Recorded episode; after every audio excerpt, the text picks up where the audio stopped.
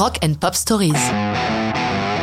New Order, Blue Monday, 1983. Pour ceux qui l'ignorent, lorsque New Order est formé en 1980, il ne s'agit pas d'un nouveau groupe. Ce sont les musiciens de Joy Division qui décident de se rebaptiser ainsi après le suicide de leur leader-chanteur Ian Curtis. C'est le guitariste et clavier Bernard Summer qui prend le rôle du chanteur. Peter Hook reste à la basse et Stephen Morris à la batterie. Ce dernier fait venir sa chérie, Gillian Gilbert, pour tenir les claviers. Après avoir écoulé les dernières chansons prévues pour Joy Division dans un album intitulé Ceremony, New Order prend un virage très net vers la musique électronique, Kraftwerk ou notre Jean-Michel Jarre étant pour eux des références. Bernard Summer avoue que pour Blue Monday, l'autre élément qui influe sur son écriture est le LSD.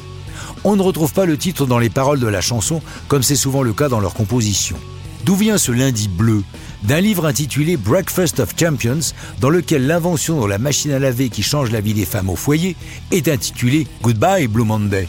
Musicalement, tout démarre d'un beat obtenu avec une boîte à rythme Oberheim DMX. Peter Hook nous raconte. C'est Bernard et Stephen qui en sont les instigateurs. Ils adoraient les nouvelles technologies. Le rythme a été échantillonné à partir de Our Love, une chanson de Donna Summer. Pour la basse, je me suis inspiré d'un riff d'Ennio Morricone. Enfin, dernier emprunt, pour le début et la fin de Blue Monday, un sample d'un morceau de Kraftwerk. Ginian Gilbert, de son côté, explique que dans l'enregistrement de la mélodie, son synthé n'est pas tout à fait synchro avec le rythme. Pourquoi? Parce qu'elle doit rentrer les notes une par une dans la machine. Pour ce faire, elle a aligné sur des feuilles A4 toutes les notes de Blue Monday qu'elle a scotchées sur les murs du studio.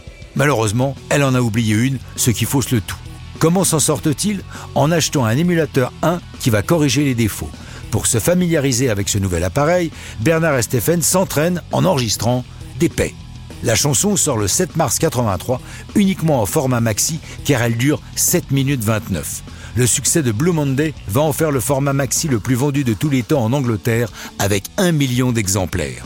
Des tonnes de remixes vont en être faits, le plus marquant étant celui produit par Quincy Jones en 88 et une nouvelle version par New Order en 95, rallongée à 8 minutes 35.